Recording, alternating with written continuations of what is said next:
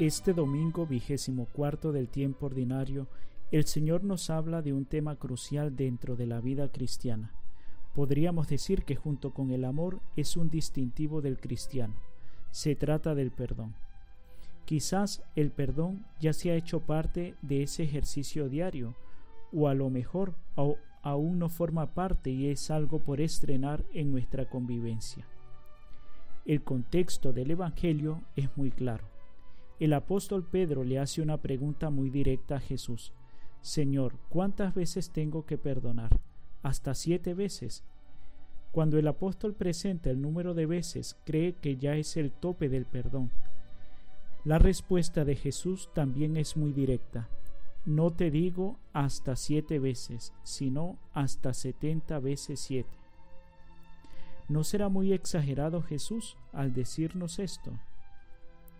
Nuestro Padre es el Dios del perdón y la misericordia. Él perdona siempre a aquel que se arrepiente de verdad. Y nosotros, como hijos suyos, nos hemos de parecer a Él. Sean misericordiosos, nos dice Jesús, como su Padre es misericordioso. No puede ser de otra manera. Por eso Jesús dice que hemos de perdonar hasta setenta veces siete, es decir, siempre.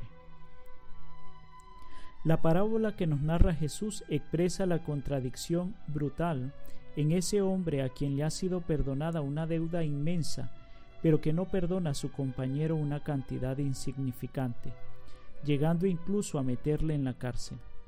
Ahí estamos dibujados todos nosotros cada vez que nos negamos a perdonar.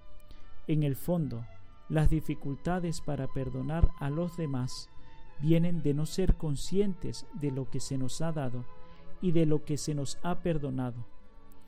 El que sabe que le ha sido perdonada la vida es más propenso a perdonar a los demás. El perdón de Dios es gratuito, es un don. Basta que uno se arrepienta de verdad. También el nuestro ha de ser gratuito. Pero prestemos atención a la parábola. ¿Con qué derecho puede acercarse a solicitar el perdón de Dios quien no está dispuesto a perdonar a su hermano?